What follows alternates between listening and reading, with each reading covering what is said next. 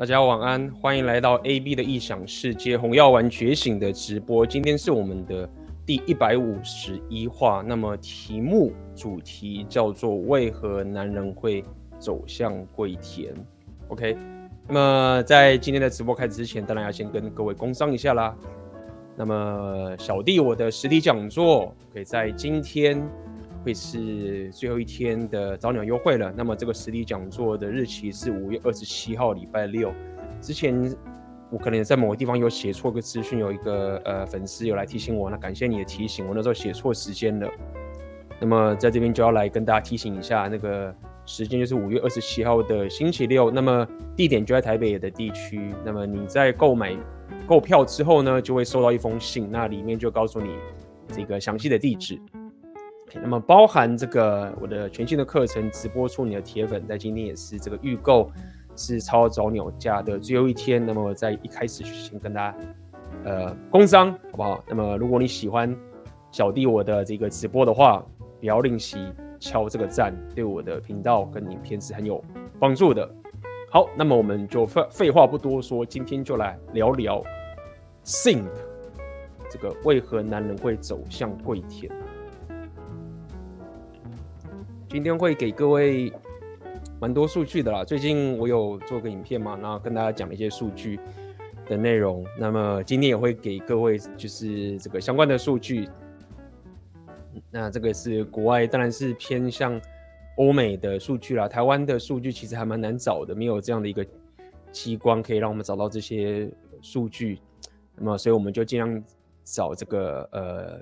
离台湾比较接近的欧美的数据来跟大家聊聊这些东西，那么这些数据可能会 让大家觉得说，干妈的，这个我们大家一起就是跪舔吧，大家一起去黑药丸吧，对不对？就是 看到这个靠北的数据，就是让人家让很多男人觉得说，干算了，再也不要自我提升了，这个太鸡巴了。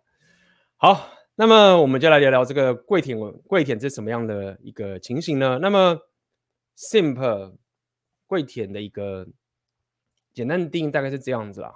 OK，简单的定义就是说，一个男人他他想要不管是交女朋友，或者是想要跟一个女人有一个长期关系，那么他使用了许多呃，比如说去 OnlyFans 啊，他给他钱啊，送他礼物啊。那么透过这种呃，把女生摆在这个 pedestal 的一个方法，那么期待女人可以给她某种这所谓的情绪上的一些连接啊，那么这就是一种跪舔。那么在我们当代的这个现象已经越来越严重了。虽然说在这两三年，如果你是新粉的，可能不知道；如果你是老粉的话，我们在过去有聊过聊过这些跪舔的一些。现象。那今天我会跟大家更深入的聊，就是为什么会有这样的一个情形发生。那么，首先我就要聊聊，就是说跪舔这个策略到底有没有效呢？那么，当然结论是跟跟跟大家讲，这个策略其实没有效的。呃，就是如果你透过这些，在跟女生还没有任何的情绪连接的时候，在刚认识她或是根本不认识她的时候，你透过这些送礼物啊。这些给予给予你这个廉价的关注的方式，然后你的目的，OK，你的目的是希望女人可以所谓的当你的女朋友，或者是跟你有个情绪的交流，那这个是不 work 的。对，那当然我们就先排除一些比较比较少数的状况，有些男人就是觉得说没有，我也知道他不会，嗯，我也不是要得这个东西，我就是撒钱，我爽，然后我就看到这女生，那么我们就不聊这个些比较。例外的情形，例外的情形，OK。那么当然，在我们当代的这个呃里面呢、啊，把这个跪舔文化真正的用在这个商业的策略上面，就是我们在国外讲，就是叫做 OnlyFans 嘛。那么 OnlyFans 这个平台，我相信各位都了解，基本上它就是一个各位可以看到这一个跪舔当代的男人跪舔文化的一个。一个一个表呃表现出来的一个方法了，OK，OnlyFans 它就是一个 business，它的 business model 就是呈现出当代男人跪舔的一种很大的一个趋势 OK，很大的一个趋势。所以这是一个基本上再走下去的话，欧美已经慢慢发现这是一样，这是一个社会问题了。台湾的话，大家可能不会把这个当成是一个社会的问题，毕竟我们是一个小的国家。那么我们台湾也其实大家 care 的，比如说是房价，大家可以买不起房这些东西。台湾毕竟我们的格局在整个世界上来看，我们并没有并没有高到说是一个人类文明的，我们并并没有。扛到这个重任呐、啊，但是针对欧美这些世界来讲的话，他们已经认为说跪舔的这种风气啊，已经是影响到这整个社会的问题了。所以在这一两年，无论是单纯只是说这个 manosphere，就是两性动态的这个呃领域，很多人在聊，慢慢的也上升到学术的高度。那么各种这些 PhD 啊、教授啊、这演化心理学的这些学者，都来聊这样的一个。社会问题，那这是一个很有趣的现象，也跟大家报告一下，就是说我们现在在聊 Red Pill，那么这个 Red Pill 里面很多人应用成不同的自己的方向，有些人拿来聊把妹，有些人变得黑药丸，但是也是有这种呃学者学术高度的人去很认真的探讨这样的一个社会问题。OK，那么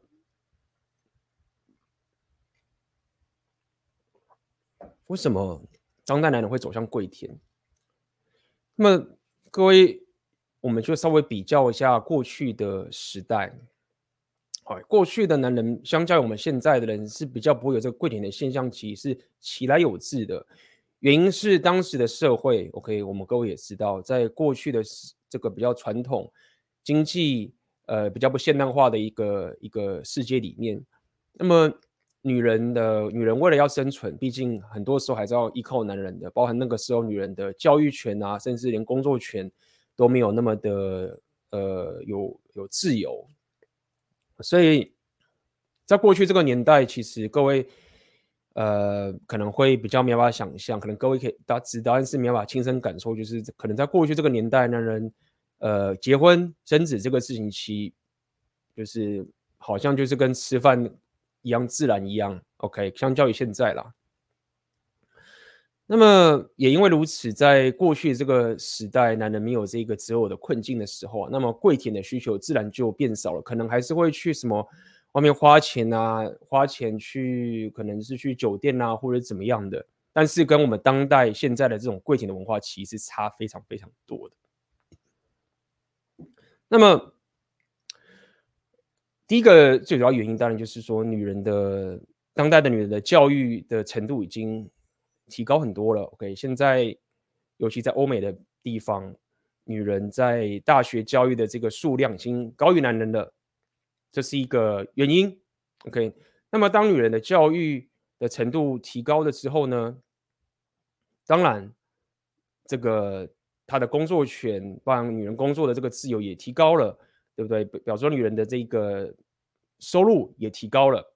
OK，简单来说，就是在当代的这个情形啊，包含现在还有所谓的，在自从性解放之后，这个约炮的文化也相较于过去造成了，呃，怎么讲，两性动态的失衡。因为当女人的这一个教育程度跟她的收入提高，然后这个世界又某种程度的提倡约炮文化之后呢，再加上女人的 hypergamy 的择偶的天性，所以造成女人其实没有那么的想要进入长期关系，跟过去比起来，OK，那么也因为如此，男人的呃整个两性动态的这个失衡嘛，对不对？大部分的女人都去追求着顶级的男人，这个我相信很多老粉你们都知道了。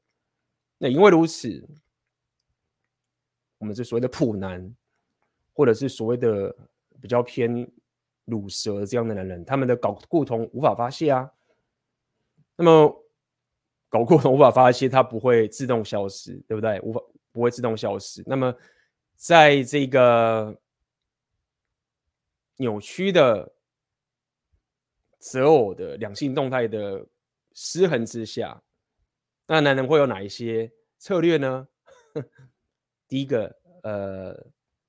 比较所谓的 m i k e t o w 流派的，可能就觉得说，比较比较可能说比较有底气的，好了，比较骨气就干，妈的，就是 man going their own way，对不对？自己就是变成是这种专注在自我提升上面，专注在自己的人生的实现上面，对不对？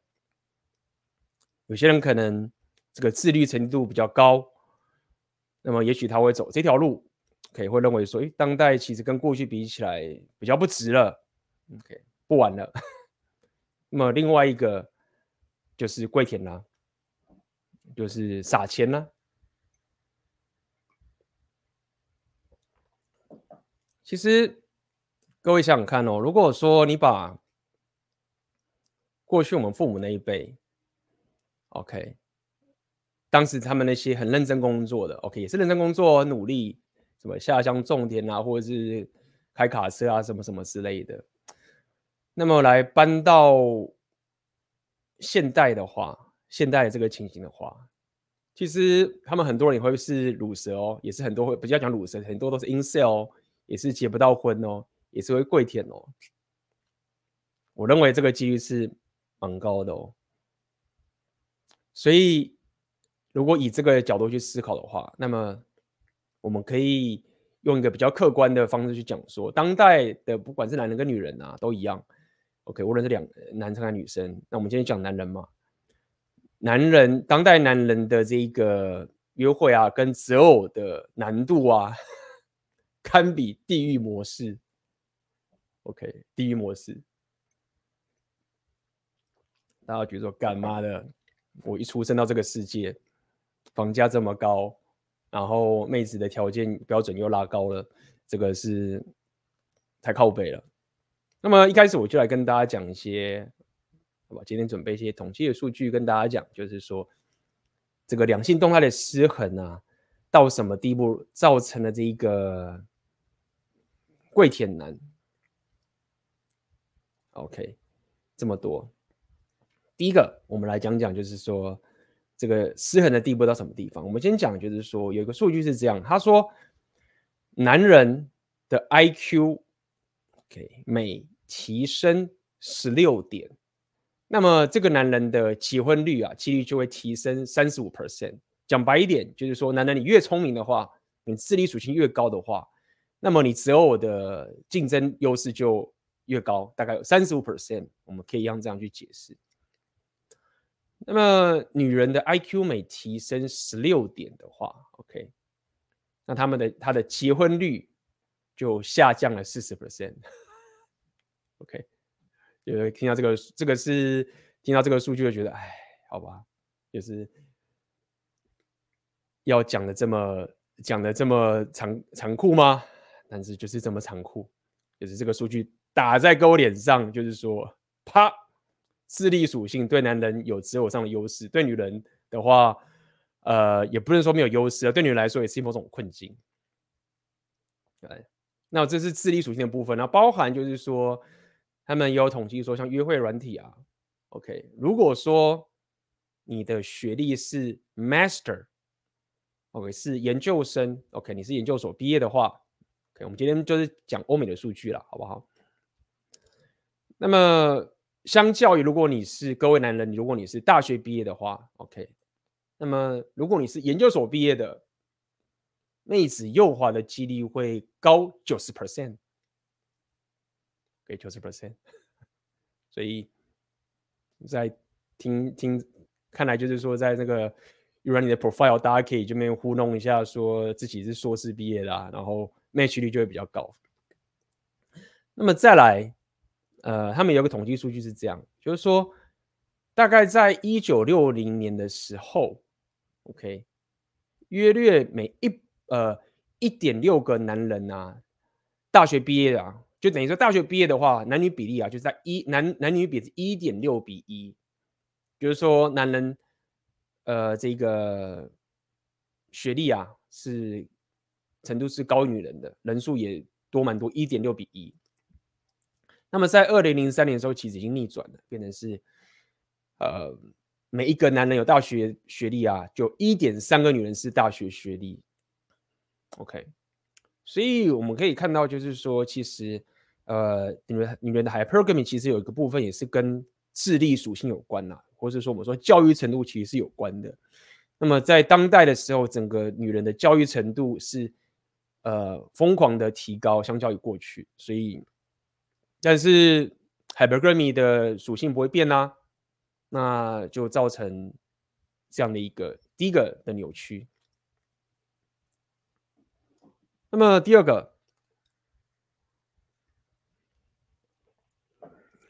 身高的数据，没办法。OK，女人 hypergamy，我们把这个用个数据方法量化出来。那统计上讲是说啊，女人最满意男人的身高是比他高二十一公分，二十一公分。所以各位，如果你是一百七十五公分的话，呃，那么 大概一百五十五分公分五五公分的女人会觉得你的这个身高是最好的、最满意的，对不对？那么。一个一百六十五公分的女人的话，那她最满意的人就是一百六十一百八十六，对不对？就是在六尺六尺高的人男人。那么国外的啦，国外身高就是比较高嘛，OK。然后接下来大概有四十九 percent 的女人希望约会的对象比他高，四十九趴，好像有点少，应该更多。这个数据真的是对的嘛？那么呃。还说什么最低身高标准是大概一百八十公分，但是这个都是讲讲而已啦。不过也可以理解，就是说这个女人择偶的条件，呃，肯定是不会往下看的。很多时候，OK。那么智力讲完，智力我觉得智力这个东西，呃，如果是讲学历的话，大家还有机会可以去补救。可智力也是有点困难的，就是这种智商的提高其实蛮困难。那我们现在讲下一个了。收入，干商人属性，大家好赚钱啊！但是赚钱归赚钱，要要了解说赚钱是为了什么？OK，那我们来讲讲收入的部分。那么国外的统计数据是这样子的：当妻子的收入比丈夫、比先生，OK，还要高的时候，那么大概有多出五十 percent 的几率会离婚。就干那个男人说：“干派币，你今天的这个直播在干嘛？你有什么要告诉我们？这个这么靠北的东西，我们早就知道这个事，我们都知道女生海不高明，但是你有什么要给我这个数据打在人家的脸上？OK，好了，今天就是给大家一点数据嘛，好不好？数据数据直播就是妻子的收入高于丈夫的时候，五十趴机会离婚。当然也会说啊，现在社会已经很现代啦。我看到很多，我之前有朋友，然后我看过有一些。”女女人丈夫女人的赚的比老公多，他们还是没有离婚啊，老公也是在家什么之类的，合理。但是统计上却没有支持你这件事情。OK，而且尤其是就是女人收入高的时候，离婚机会会会慢慢提高。但是他们有研究出来，就是说，当女人的妻子的收入高于丈夫的时候，就是。你懂吗？原本如果只是提高的话，可能就还好，就可能会一点离婚。但是到了一个 threshold，啪，赢过丈夫了，干，瞬间离婚率开始暴增。OK，所以大家注意啦。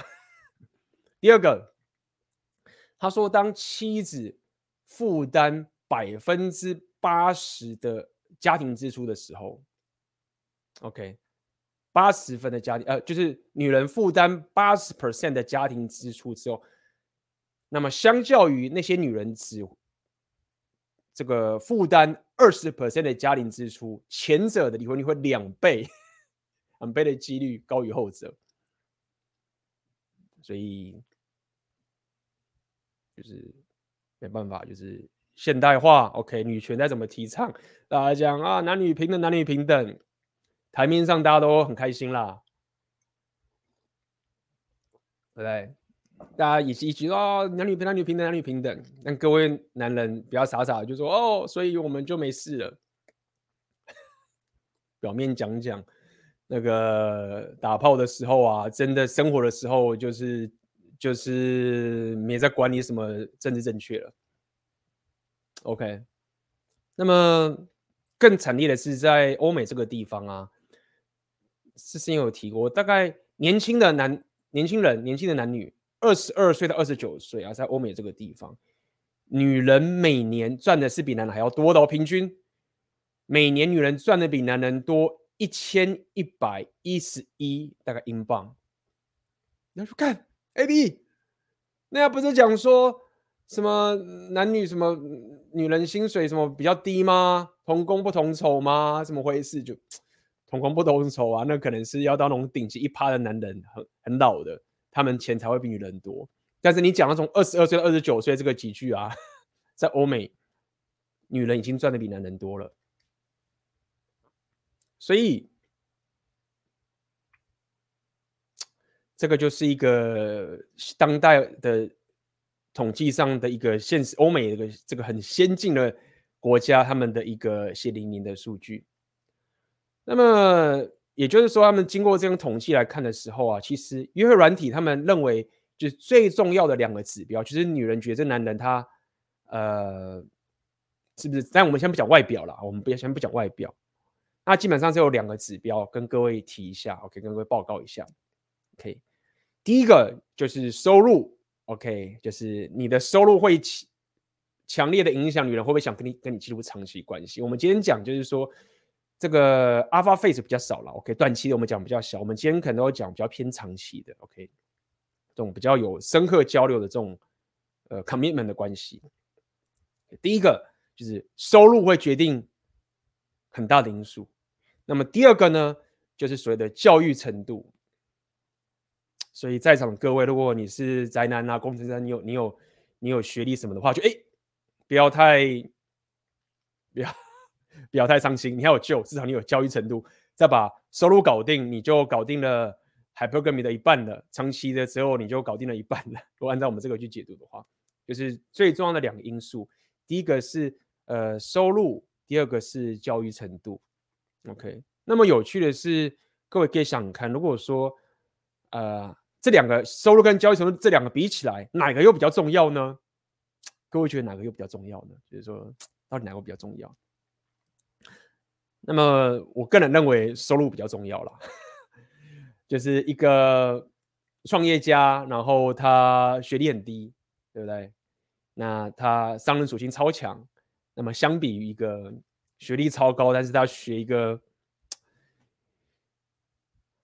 没什么赚头的科系，对不对？比较浪漫的科系，这样讲好了。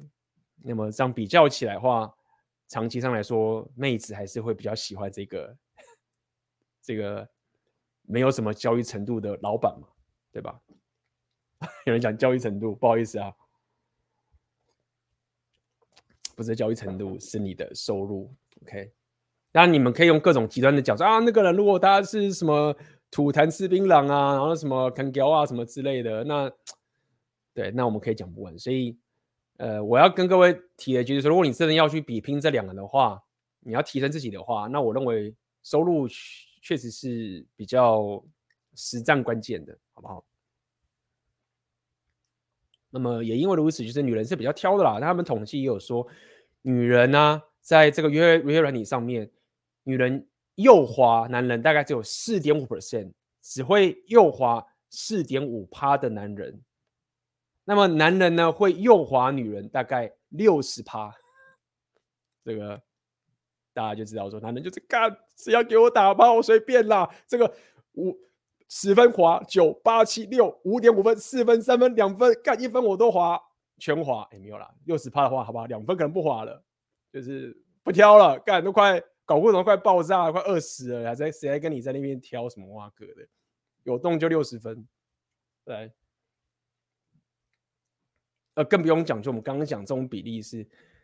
呃，Tinder 上的男女比例是男生跟女生比例是在七十二点二十七十二比二十八，就是大概七比三的比例哦。男女已经失衡了，然后女人还可以就是划了这么少，对吗？OK，好吧，那这个就是给各位一些一些统计的数据啦，好不好？有兴趣的各位可以自己去查这些统计的数据。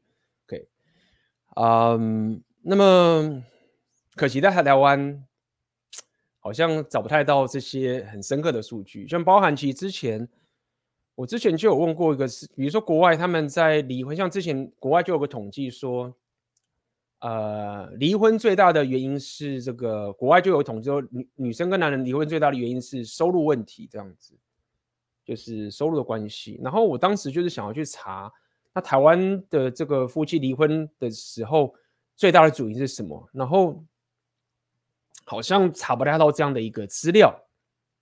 OK，那针对这个部分，我也不确定为什么，就是我们台湾比较没有这些资料。那么当然，如果说呃各位有人有知道有相关的资料，那也欢迎就提供给我，我会去看。那么目前我看到大部分都是国外的资料偏多啦，所以呃会造成这些数据上，比如说我刚讲，就是说虽然说我们现在就是时代很很进步，相较于过去是比较进步的，然后经济也是大家生活品质也比较高。但是女人的时候啊，无论是在刚刚讲智力上啊，对不对？OK，IQ，你的教育程度，二是你的身高，等于是偏你的力量属性了。虽然说身高比较不一样，我们就当做是外表好了，或者是力量属性之类的。以及三，你的收入，就是讲白，你越成功的女人，她们的标准其实不会下降的，她的标准只会越高的，合理吗？对不对？就是我已经。就是女人，她的她也许可以到时候有人会讲说啊，没有啊，现在很多女人也嫁给了一个没有相对于没有这么，就是他们有一定往上看啊，女人很多很厉害的女人就是成功，他们也可以愿意就是稍微找跟他自己同等级的男，对啊，同等级，就是说你这个女人的提高之后，跟男人愿意往下 date 的这种程度是不同的。我我想讲的点就是在于说，呃，这整个两性动态的失衡啊，可能过去大家会觉得说啊，女人当女人已经有有收入啊，开始有有教育程度啊，这些东西的好之后，那么也许男女就能平等了喽。那我们这个社会就不用再像过去那个样子，男人就是可以不用就是一定要去扛这些责任了，女人可以去做一件事情。哎，不好意思，就是说，呃，事情不是这样子去演演变过来的。它造成的反而是一个两性的之后的一个失衡了。那也就是说，大家有就像我上次那个影片讲，就是说，这就是为什么在摩根士丹利会讲，他们预期未来二零三零年的时候，这个二十五岁到四十五岁的女人啊，那单身的比例将近快到一半了，四十九趴，四十多趴，快到五十 percent 了，而且是没有小孩的。这个原因就是一个。这是一个很自然的结果，就是我生活比较好，那我的 hypergamy 的择偶天性也不会让我去将就。那么剩下的带领我的路，那么当然就是单身无子。所以，我们他们欧美现在已经有这种就是准备，就是说，哦，那未来就是有更多的女人是单身的，OK。但是这些单身的女人不代表他们打不到炮哦，他们还是可以打到炮的。但相当于很多男人是单身，那这些男生更惨，不是？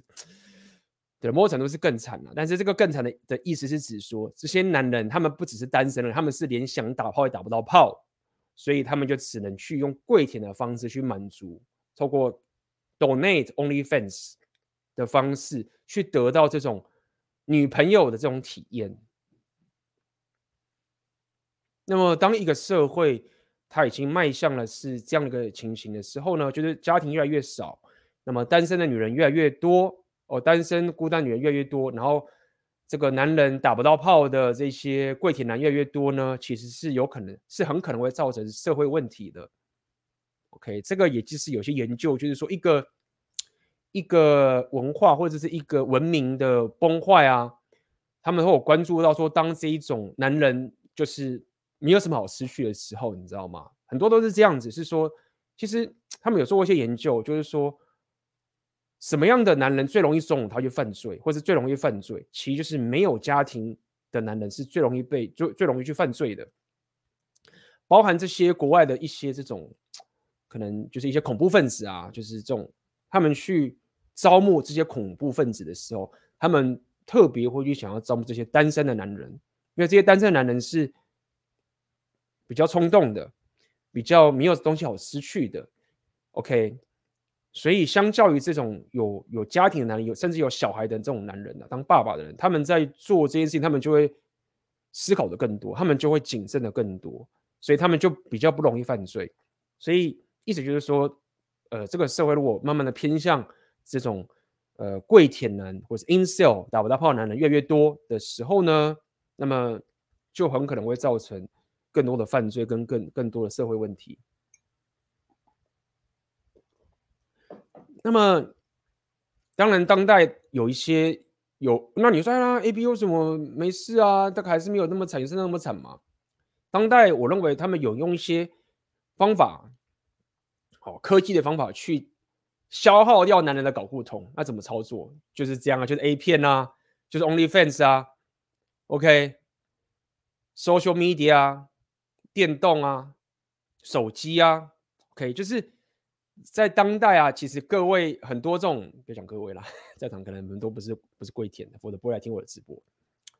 这个国外很多这些跪舔男的出现，其实这些人他没有犯罪，很多原因就是在于说有这些 A 片 porn，然后这些 OnlyFans，对不对？这些电动让很多人就沉溺在这些东西上面。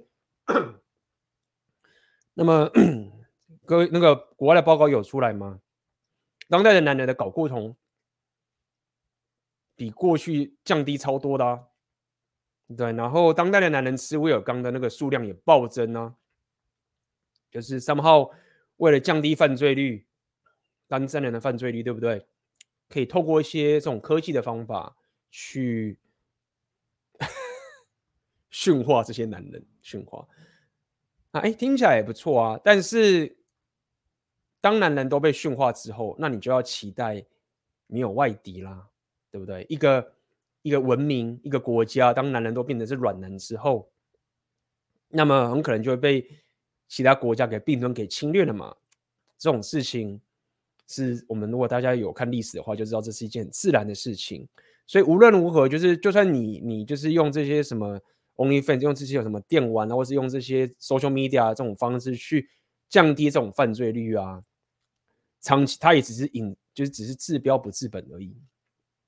也只是不治标不治本而已。那更不用说，其实各位看美国这种社会的问题也是越来越严重了。所以整个欧美他们也开始有意识到说，哎，呃，已经已经开始了，就是这个两性动态的失衡哦，这这种跪舔跟 incel 越来越多的时候啊，造成的社会问题已经大家不得不去关注了，对不对？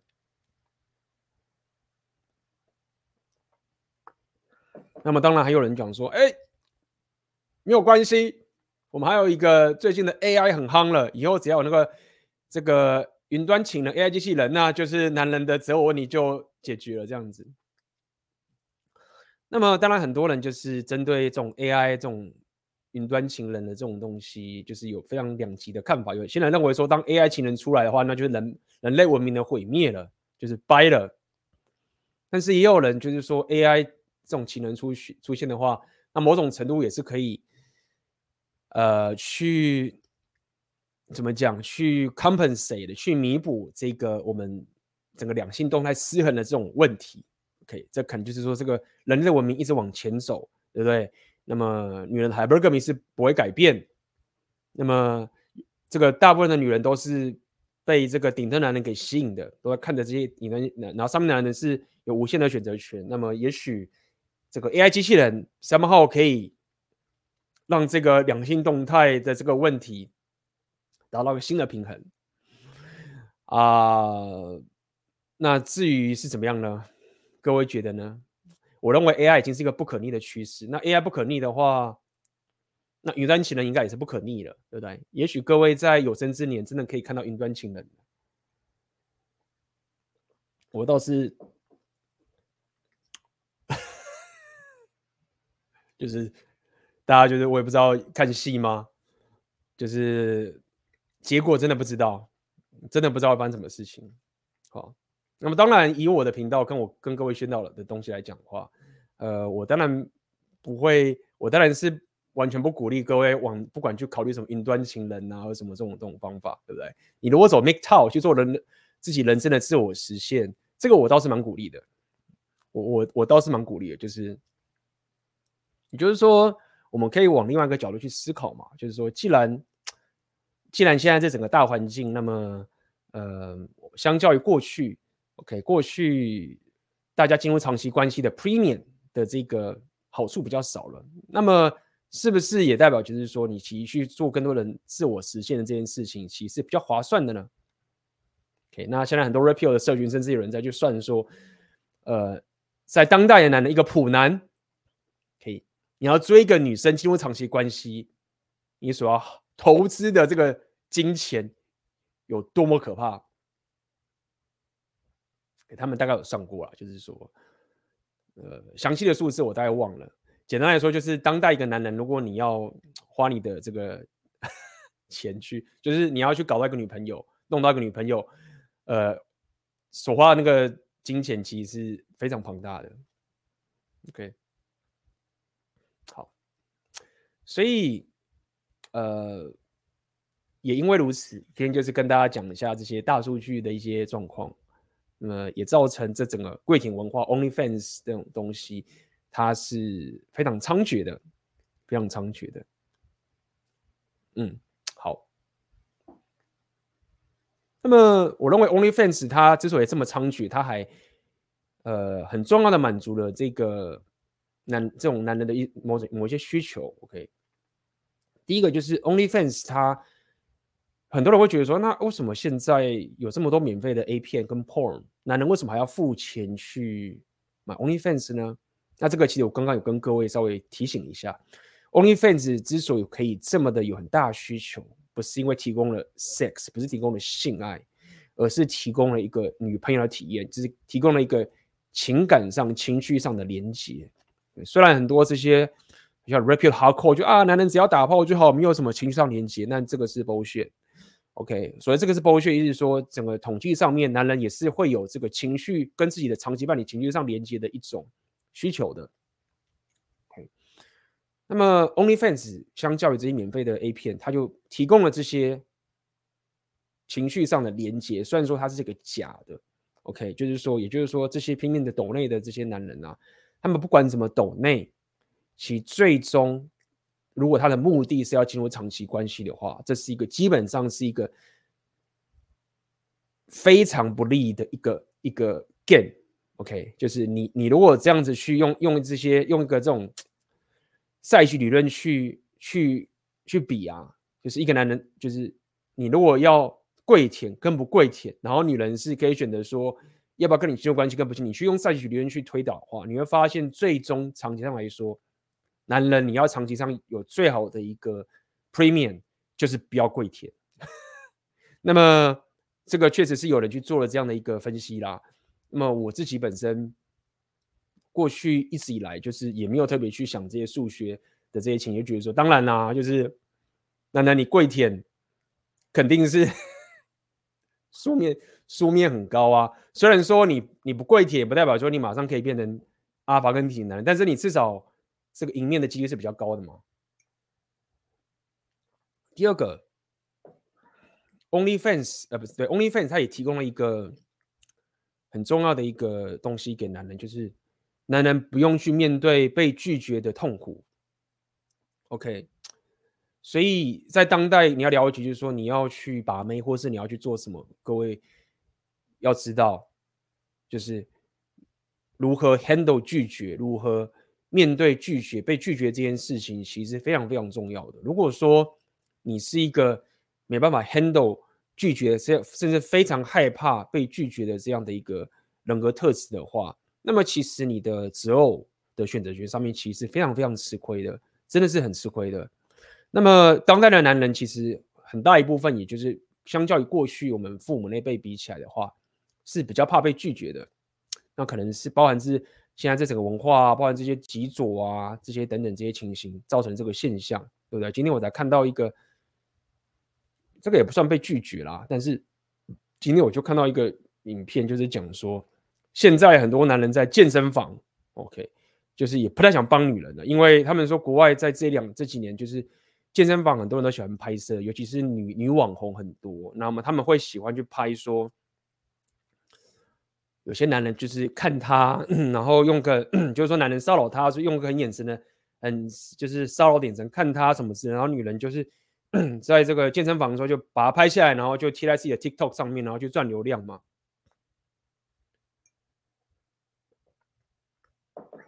当然我们不得不承认，有少部分的男人就是真的在健身房这边会骚扰女人，就是弄得很变态。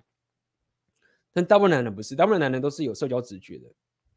但是有一些少部分的网红，那么他们就是习惯这样拍，然后把这个明明这男人直接看他一眼，或者是什么之类的，或者在这边等他说：“哎，你这个器材用完了没？不好意思去讲，对不对？”多看两眼就被泼到 TikTok 上面去公审，那也造成说男人就你说就是干在健身房也不想帮女人啊，多帮就是。妈的，到时候被人家说自己是怪咖什么的，得不偿失，对不对？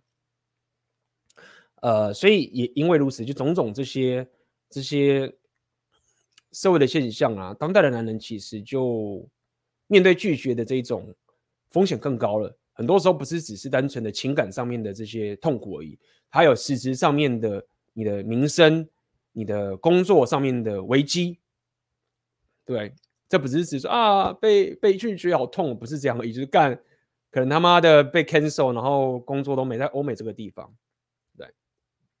那么 OnlyFans 某种程度提供了男人几乎被是零拒绝的这一种这一种交流，哇，那就是钱就砸了，对不对？好，那么。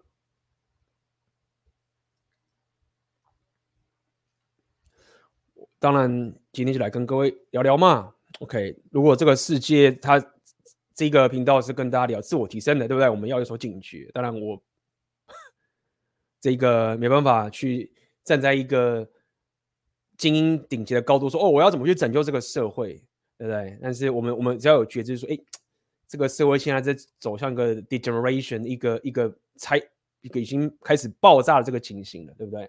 那么，身为这个。男人，我们就要想办法在这一个困境打出我们最好的牌，对不对？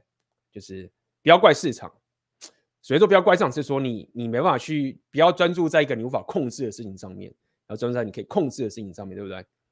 那么第一个，当然啦、无论现在这个市场是多么的艰巨，对不对？那么提升你的男子气概。这件事情是非常非常重要的，OK，至少各位可以了解，如果顶级男人上面百分之十趴的男人有这么多选择权的话，你改变不了这整个社会的两极端的失衡，但是你至少有机会往上走，对，走完了百分之十 percent，这是有机会的。当你生，当你活在台湾的时候。啊、呃，你已经算是有本钱了，有机会了，好不好？那么提升你男子气概，当然有很多个方向。我的六大属性这个部分，就是来提供大家一种思维。但今天我可以用另外一个思维跟各位讲。第一个，我认为当然就是你要有能力嘛。OK，competent、很重要。OK，如果我们要讲什么是男子气概，一，哎，就是有能力；二，strength 有力量，很重要，对不对？为什么要练力量属性？为什么要练这些格斗？为什么要练健身？除了这个健康的本质以外，它可以提升你不管是心理素质跟你的肉体上面的强壮。那这个东西是非常非常方便、杀力好用的，提升你的力量。好，先练功好不好？我们一步步来，对不对？就是这么拮据的话怎么办？好，能力先有，再来力量有，第三个。你的人生的价值观或者你的人生的思维观，要保持着征服，达到目标，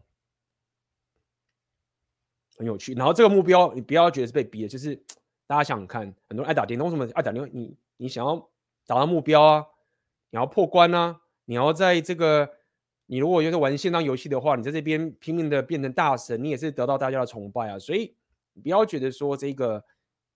这个征服这件事情你是没有，你是有的，只是你可能过去蓝蓝药丸制约等等的这个方法，所以你你只你只能在电动里面或者在某种比较选择比较少的世界里面去征服。那如果说你可以把你的你的生活上面的一种人生的一种价值观跟思维啊，不要去像在蓝药文太多就，啊大家要和平，大家要 nice，就是好 nice 很好。或者是你你要关系变得很好，但是在这个之前，你要先植入你的人生的价值观，什么东西是我想要，什么东西是我觉得这个这个目标是很棒、很值得去追求的。然后我每天早上起来，每天起床的时候，我就是往这个方向走。这个就是一个场景上你的练功的一个思维。刚讲了能力、力量，并且这个征服，可以有目标征服。那最后一个补充一个，我觉得很重要。OK，刚刚前面这三个都是增加你的黑暗面，增加你的破坏力，增加你身为一个怎么讲男子气概一个必备的基础。但最后还需要一个，就是所谓的你的情绪的控管能力。OK，最后真正的男子气概还有最后一脚要补上，就是要可以控制。OK，当你可以慢慢的去提升你的情绪控管能力，OK，你有意识到这件事情，并且你每天每次遇到一些事情的时候，你就知道说，OK，今天我要去做这件事情，那么我是不是按照我的纪律去做，还是我只是被情绪给掌控的失控的，没办法去执行我的人生计划？那么我认为这个都是在你的情绪控管能力的一个范畴里面。那么我其实蛮建议，如果说你想要改变自己，你要走 MGTOW，OK，你要练功，我其实是蛮推的。练功嘛，对不对？先把专注拉回到自己身上，你至少就是不败的几率，一个不坏今生就已经先有了。好，那么接下来呢，你当然就是要去把妹啦。那么把妹这个部分，我就只提一个，就是你要去了解怎么去面对被拒绝，就是我刚所讲的。哇，好，我认为当你是一个有能力，刚刚你的解法一的时候，你已经把它练满之后啊，OK，那么某种程度你也你也要有一些基本的社交直觉之后啊，那大部分的人，你只要可以解决面对被拒绝的困境，那么大概已经。解决十之八九了，可因为你已经变成是一个有能力、有价值的男人了。这时候其实女人会来倒追你的几率是很高的。你只你只要不要太过于把自己藏起来的话，OK，有些男人会真的是 make 跳到极致，是就是干，就是我可以，我甚至就是拒绝女人。与其说拒绝女人，是说我甚至就是把自己摆在就是。让自让女人碰不到我这个地方，有些男人也是会这样这样做啦。那么只要你不要走到这么极端的话，那么你把自己摆在这个市场上面，你只要主动的去 initiate initiate 开启你跟女人的交流的时候，我认为已经解决到一大半的问题了。对，细节啊，你要去 game 啊，或者什么什么东西，那个其实都是可以加速你成功的几率。那当然了。我个人也是蛮，我自己我个人蛮建议的是，就算你你出去把妹之后啊，呃，你可以把它当成是，就是说，我认为你可以挑妹子去把的，啊，我是认为就是说你，我不认为，我也不建议你就是为了冲量而冲，你如果没有真的就是说。一夜情，或者是你没有就是跟一些一般的普女或是虾妹 game 过，那你可以去试试看，OK 一两次。但是我不认为就是说你要把这种量当做是一种，呃，一种你练功的结果，一种提升的过程。我认为没有，我会比较鼓励你就是去找所谓高分妹。那这个高分妹的呃定义当然很广泛。那么我认为最大广泛就第一个是你觉得他正嘛，那第二个是他对你的人生是有某种正向的帮助，不是负向的帮助。那么这种好处是，诶，虽然说你难度变高，虽然说你量可能不够多，但是我认为这也可以去激励你回头再去自我提升。OK，我认为这个也是一件好事。甚至我有些男人，我觉得也是蛮厉害，就是也就是说有时候会反而是这样，就是说他。透过就是说，就是这种妹子高分嘛，所以也会给自己动力，目标更高了。那这也是一种好的一种正向的循环。对不对？那面对这种高分妹，你可以，比如说，你可以透过就是啊，透过你你自己擅长的领域啊，透过你擅长的技能啊，透过你这个你擅长的社交圈，在一些很局部的，你有个情境的所谓的阿尔法优势的时候啊，那么只要你可以擅长的去把自己摆在一个你有你有利的一个情境。那我认为就是说，你要去拔到一个高分妹，其实并不是不可能的。OK，这个是我会给大家的一个建议。最后一个，OK，当这两个都已经完成之后呢，我来跟各位讲，OK，那么基本上要远离跪舔啊，这这件事情我我要跟各位讲，今天这个蛮重要的，OK。这个 simp 跟跪舔其实有很多人已经就是把它泛滥成误用了。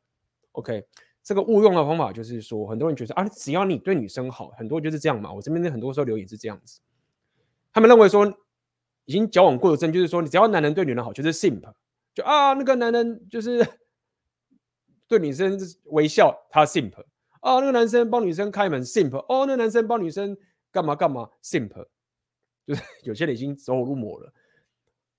OK，但事实上不是这样的。OK，不要中了这个陷阱。你不要就是那说啊，我永远不 simple，我永远不跪舔了，所以我永远不要对女生做任何就是给她任何的福利了。我对女生好了，只要这样做，我觉得跪舔不行。我要提升自己。哎，没有没有没有，不是这样的。OK，你要了解，就是说给女生福利，给女对女生好哦，不管你是怎么讲，这些东西。你只要能做一件事情，那么基本上你就永远不会是 simp。那这一句这个东西是什么呢？就是你有没有能力 walk away？OK，你有没有办法转身离开？你有没有办法把你的福利给收走？那么我刚刚跟大家讲的这个前面的第一个，你先练功；第二个是面对被拒绝啊，其最终就是要让你可以有办法达到这件事情。只要你可以有办法 walk away。只有办法转身离开的话，你可以对女生好，你可以给她福利。怎么对她好，怎么给她福利才是最好的一个一个一个方法。哎，可以，我们可以讨论。可以，但是无论你做的好，做的坏，OK，你只要可以保证你自己可以 walk away，那这个就不会是 simp，而且这个甚至会变成一个非常强大的武器，因为你可以 walk away。给、妹子也不是白痴，她要可以被你吸引，她要可以这个离不开你。很多时候就是因为你的本身的价值，包含你愿意给她的这些福利，就是非常非常高，所以她被你给她的福利给绑架了。那什么叫她被你绑架？就是你可以 walk away，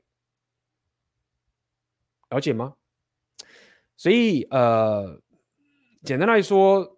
就是这么单纯，OK，你要可以在这个当代两性市场上面找到自己的一条出路，OK。如果你要提升你的内功，你要提升你的选择权，你只要确保自己有办法转身离开。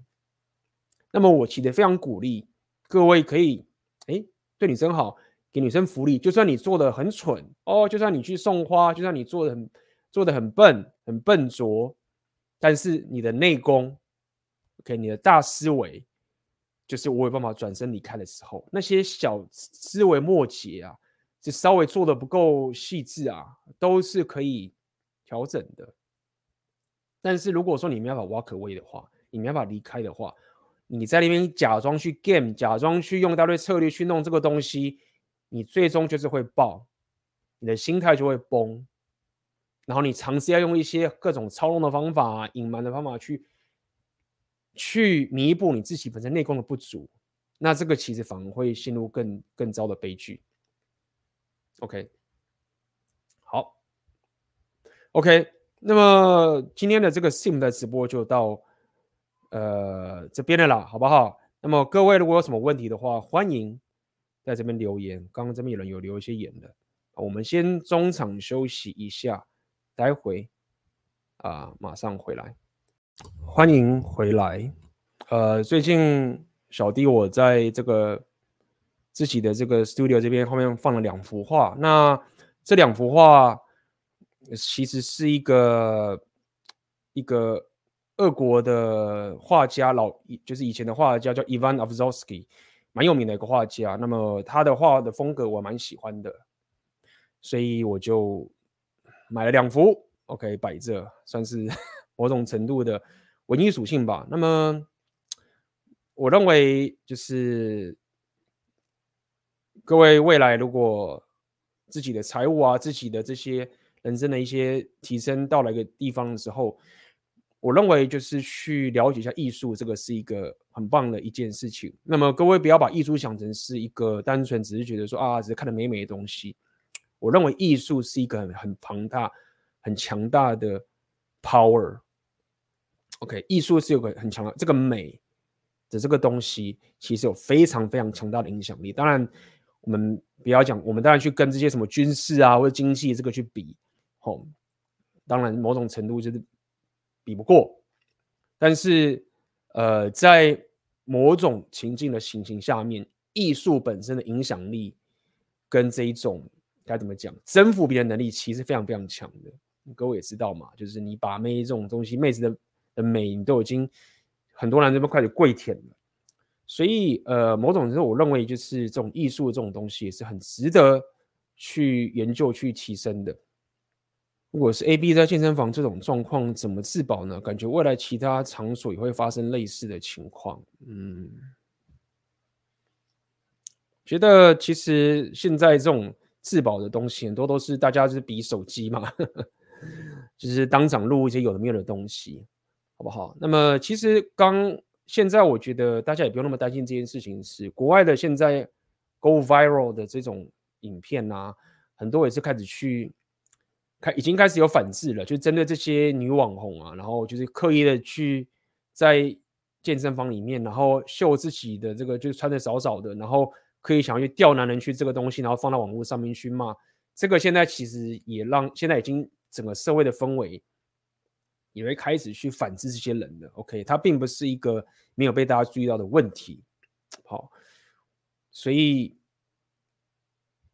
我我其实认为是说，呃，当女人，我还是，虽然说大家觉得 AB 你这样讲会不会牺牲男人，但是我还是觉得，身为一个男人，就是如果在健身的房房里面有女人需要帮助的话，我认为某种程度以我啦，我还是会去帮，OK，我还是会去帮。那当然会看好周少庄，会比较谨慎。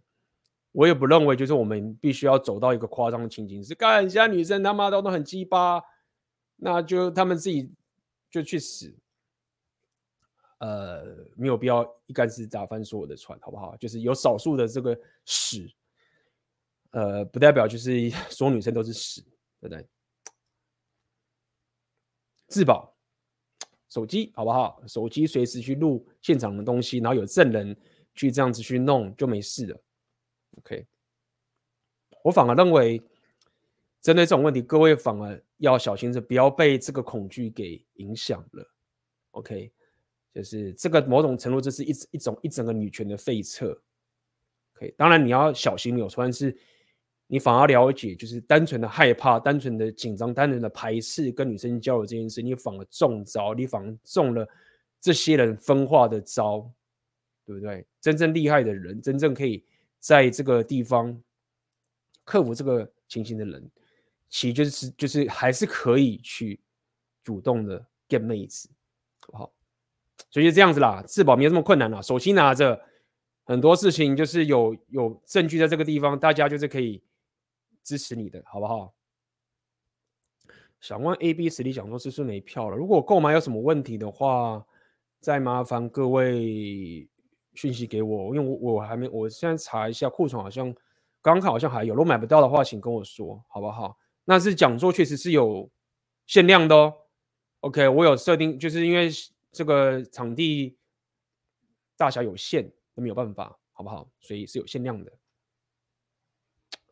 格斗技可以练兵器吗？还是只练徒手肉搏？我我个人其实是比较推荐你先练肉搏啦，就是肉体上面的这种东西，它的效用蛮蛮大的。就是说要了解，就是说各位在练这种格斗技啊，不是代表说你真正要可以在路上把人家打倒或什么之类的。某种程度，它的功用性，它是比较有吓阻的功用，OK，是一种气场的功用，是一种你面对一些情境的时候，你的稳定程度。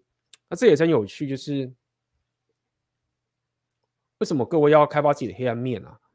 因为这个也是有一些研究，只是也不用研究，其实大家都知道。就当你的能力、你的力量属性比较强的时候啊，其实这个世界虽然说很险峻，但是你看待世界的威胁的的角度，它威胁你的这种力量是很低的。这些很多溃点男或者一些比较软男的话啊，他们麻烦的点是在于说，第一点，他们确实本身就能力比较低了；第二点是，这个世界带给他们的这一种，他们看待这个世界的情形啊，其实会觉得这个世界给他们威胁很大。不管是生理上面跟心理上面，他们都双重的打击，双重的压抑。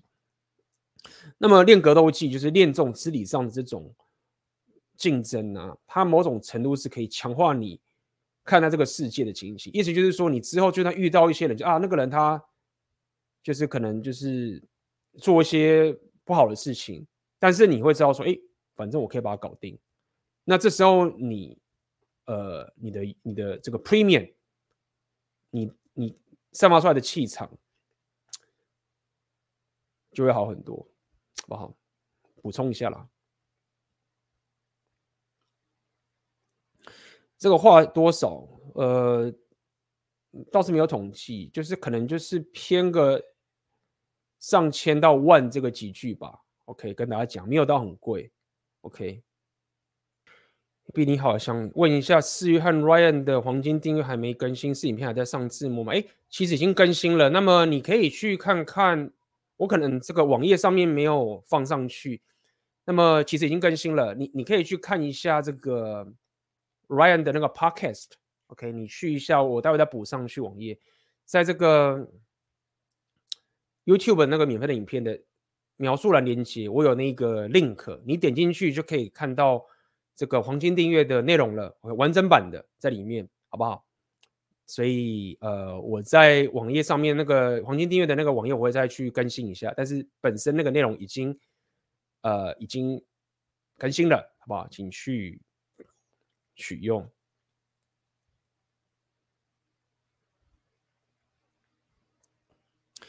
因为当然你好，最近忙于学，无法参与实体讲座，发现自己时常有专注意力不集中的问题。想问 AB 有建立自己的 Monk Mode 来使自己更专注吗？呃，这个是我们当代人的一个很大的问题，就是我们的注意力会不集中。那么这不单单只是你的问题，是整个社群媒体跟我们这整个经济活动啊，已经很容易的让很多人去失去专注力了，好吧？这是一个很。很严重的问题。那么我甚至可以跟各位说，这个其实是一个很很棒的、很棒的一个主题了。在当代，我认为基本上你只要可以 master 你的集中力的话，我认为你已经可以打赢到大半的，甚至八到八成以上的男人了。真的，在当代，你只要可以 master 你的集中力，你有很大很大的优势，因为大部分的人都没办法保住自己的集中力。那我是怎么去操作这件事情？有几个。有几个方向啦，好不好？我认为第一个方法是这样。第一个方法是你你要了解一件事情是，现在你眼睛张开，你坐在任何一个地方都好，你旁边一定有你的手机或什么之类都好。你要有一个你要有一个基本的假设，基本的认知不是假，基本的假设就是你的 default 状态其实是周遭有很多人要抓你的专注力。你可以这样去思考，OK，你你的 default 状态不是一个平静的状态，你 default 的状态是有一群人，一大堆东西要去抓你的专注力。那么也也因为如此，我会采取的方法就是这样。这个方法还蛮有蛮蛮蛮好笑的，就是我会早睡，就是 我会了解，就是说很多时候你你如果晚睡啊或什么之类的，你可能今天晚上或者下班什么之类的。什么挖哥？你你早上可能就已经看了手机，然后你就是已经在开机的时候就已经干了一堆分心的事情之后，你后来想要再拉回来都很困难的。所以我当时就是讲，好，既然就是这么容易分心，对不对？我就他妈先早睡，我先让自己脑袋关机，然后我明天早起的第一件事情就是先去外面跑步，或者先去运动。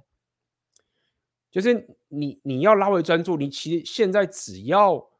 把自己放在一个情境跟环境上面，脱离刚刚那个 default 状态，脱离别人要去抢你关注的这个情形，你就已经先稍微找回你的关注专注力了。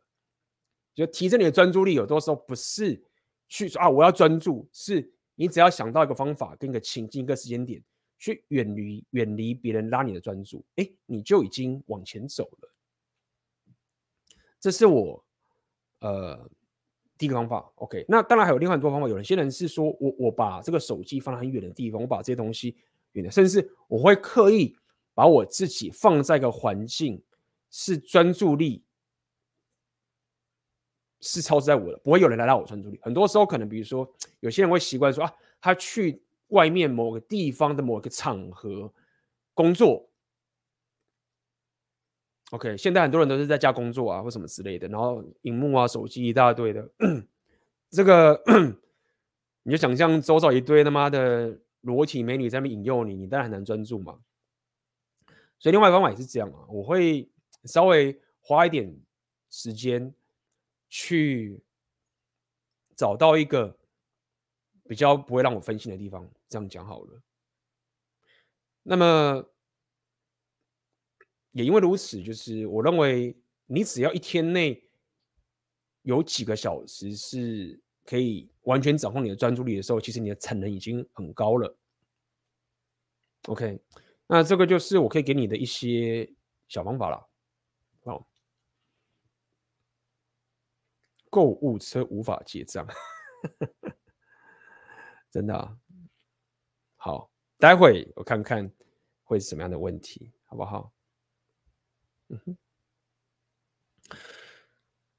呃，有什么想请问一遍？如果经营自媒体影片被主管、老板意外收到，除了说兴趣应付以外，有什么建议吗？被知道会觉得做起来绑手绑脚，呃。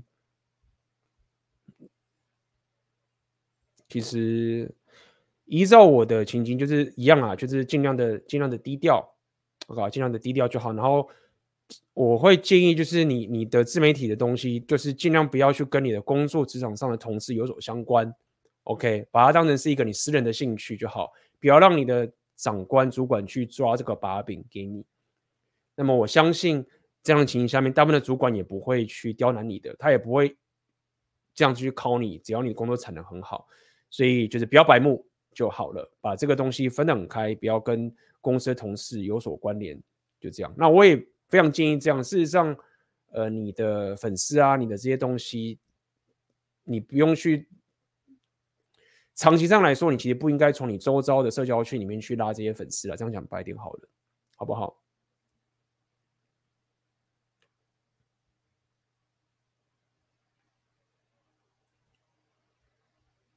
那么感谢这个阿法你的抖内，来看看你的问题。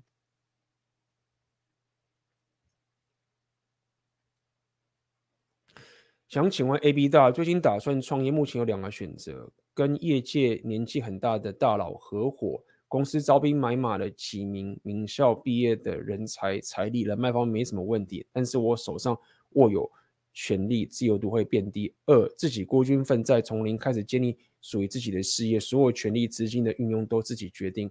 因为我个人做事情比较不喜欢爆或是被干涉，想问问 AB 大的建议。嗯，那么我觉得这个要取决于你现在的你现在的这个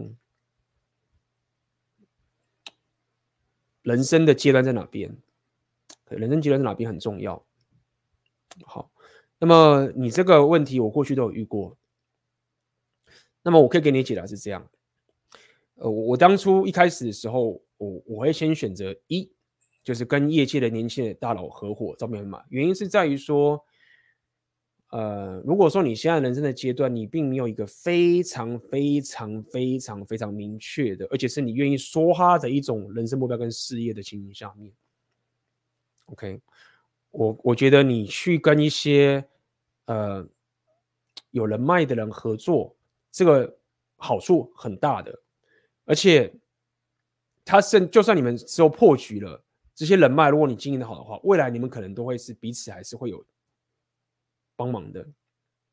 就像我跟 Ryan，大家也看到我跟 Ryan，对，他就是我以前我们在金融业的时候，我们都一起，他是以前是我金融业的主管，后来我们一起合作创业，开一个投资公司，对不对？当时我也不是自己出来干，好，那原因是当时我也还在持续的找到我自己的一个一条路，这样讲好了，OK，所以。当你还没有很实质的一个 plan，跟一个思维，跟生活形态的一个想法，跟一个机会，是你自己知道说这是我必须要去走之前，我都会建议你可以先去多跟高手合作，OK，这是一个比较稳健，可以让你学习的一个方法。那么当然，当你做到这一步的时候，你自己就要有一个呃觉知，说当你下了这个决定的时候，你自然就要付出你的成本，这个成本就是你刚刚讲的这件事情，就是。你的权利会变低，你的自由度会变低。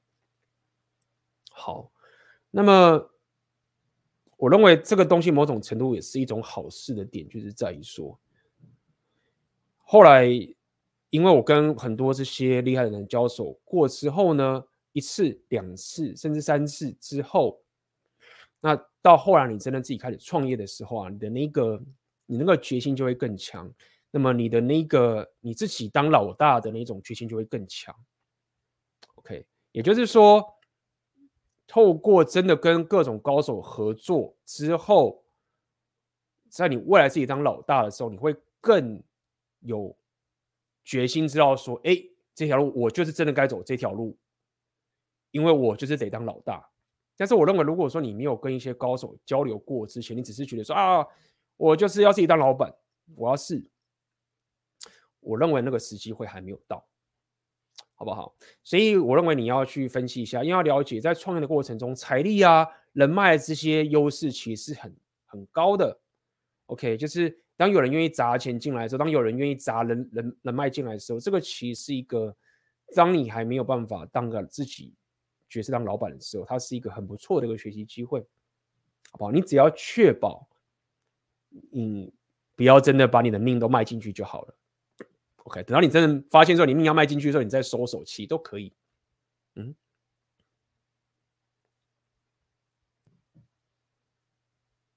，AB，请问寻找自己人生想找的目标，是否一定要出国拓展自己的视野与世界观？我认为不一定，好不好？当然是不一定的。但是，嗯、这就要问你，就是说。其实这么讲啊，拓拓展国外的世界观跟视野啊，其实说到底就是一个，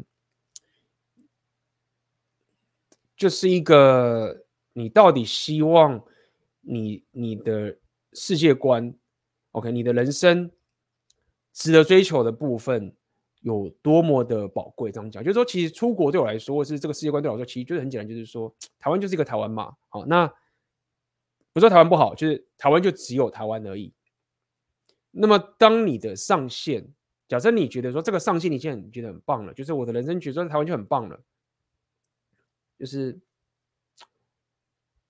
就怎么讲，我我的我感受到这个打怪或是练功，然后达到我的成就，在台湾我就觉得超级满足了。那我觉得你你没有必要去旅行拓展世界观啊。但是我可以跟你分享我自己的一些情形，就是说。其实早期我还没有出国的时候啊，我我真的觉得，就是待在台湾，我没有什么斗性。就所谓没有斗性，就是说，就是说，就是待在台湾就就这样啊。就是我只要想办法考上 Google 之后，或者我只要科技业进到一个很棒的科技业之后，那不就这样就已吗？人生就这样啊。我还有什么好追求吗？还有什么让我觉得更向往的吗？没有啦，就是。就台湾的妹子哦，很棒很正，可能怎么样？那同语言呢、我其实可以感受到当时的我其实并没有那么的有斗性，也不会也不会想要去练一大堆有的没有的东西，真的。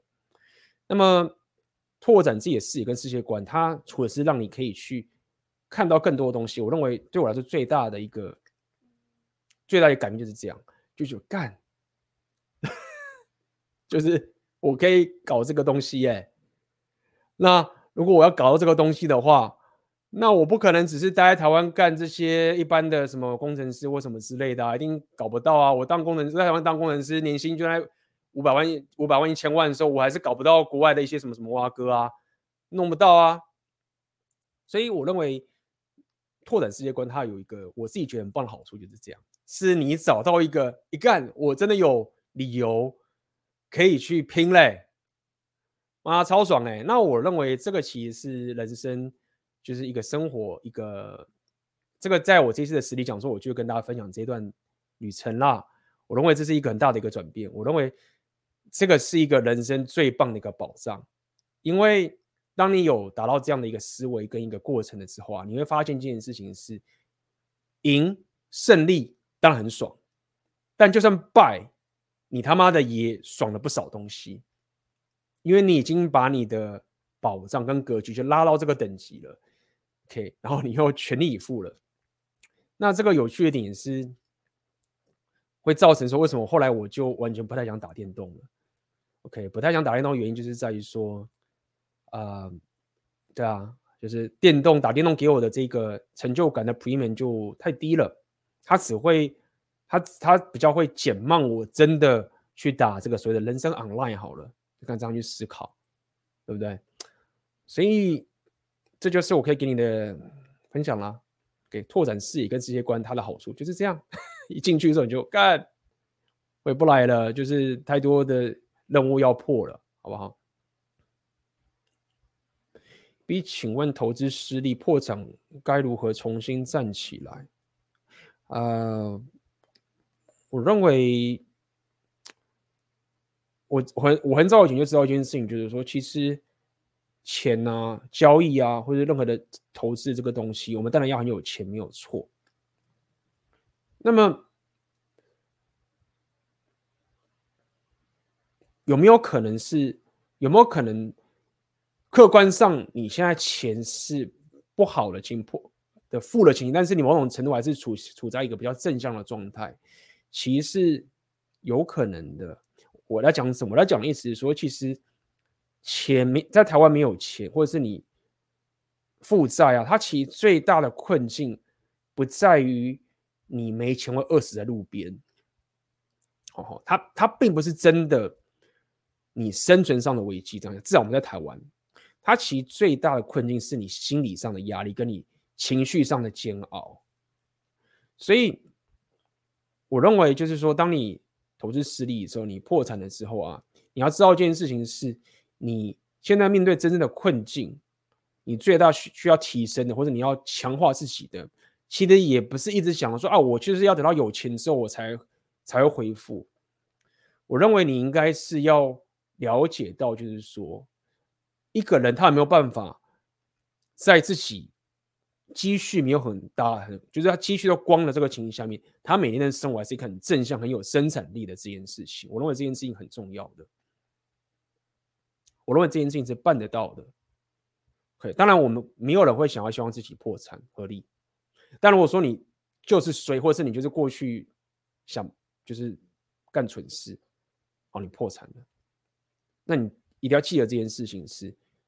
要解决这个问题，不一定是要马上把钱拷回来才能解决。有很多人，有很多人，他就算有钱的时候，但是他是跟他的心理的强度是息息相关的，了解吗？所以这就是为什么很多在搞讲交易、讲交易或者这些东西，他们最终会讲一些心理强度的这些问题，因为他们真的是很相关。所以回到这么多，我想告问你的就是这样嘛？你现在每天起来的时候，你有没有什么？你你的每的你的所作所为，无论你在健身，无论你在做任何东西，你是可以感受到自己在往前进步的一种生产？你你必须要让你自己的情绪跟心理状态了解，我是 productive 的。OK，你应该要先去忽略，至少先把这个东西不要放在说我过去曾经有钱，然后我现在一无所有，我是一个 loser。这个某种程度也许是客观事实上这个事实，但是你现在重点是你的专注力要先放哪边，很重要的。因为我刚刚讲了，你不会饿死，重点是一个心理状态。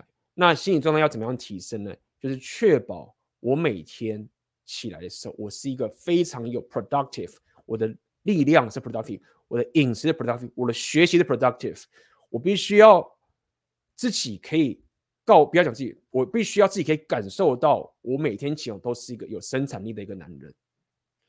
那这个需要靠纪律，这个需要靠你的习惯，这需要靠你的专注力。你必须要先透过在没钱的时候把这个情绪搞定之后呢，你的钱才会开始慢慢的回来。所以这就是我不建议很多人是你，你如果单纯只是有钱，但是你的你的心理强度却没有建立出这种丰盛跟打造的心态的时候呢，其实是蛮危险的，其实是蛮危险的，好不好？所以这就给你一个。给你一个建议，好吧？给你个建议，就是要了解这件事情。当你有很大的经济压力的时候，你现在觉得走投无路的时候，因为你刚好就是这样，OK，很糟糕。永远告诉自己，我现在最大的敌人不是因为我现在没钱，它是一个结果而已。我最大的敌人就是我如何可以把我自己的情绪状态给搞定。然后我有没有什么方法是不需要透过钱的方式去强化我的情绪这件事情？有了之后。把这件事情搞定之后呢，之后的路才会比较好走。我有没有漏过漏掉一些问题？应该没有吧，对不对应该可不可以解决少子化？这没人问呢、啊，这什么问？应该是没有办法吧，对不对？这个怎么解决少子化呢？OK，好，那我们今天的问题也都差不多了。可以我今天蛮准时的。好，那么一样。如果你喜欢我今天这个直播的内容的话，就不要吝惜你的赞，对我的呃这个频道是非常非常有帮助的，好吧？那么待会如果说你购买这个讲座的票有所问题的人的话，那再麻烦你呃寄信给我，我去检查一下，帮处理一下，好不好？那么这个呃怎么讲？这个优惠 就到二十三点五十九分为止，跟大家提醒一下，好。好，那今天我的直播就到这边结束了，我们就下次见啦，各位，拜拜啦。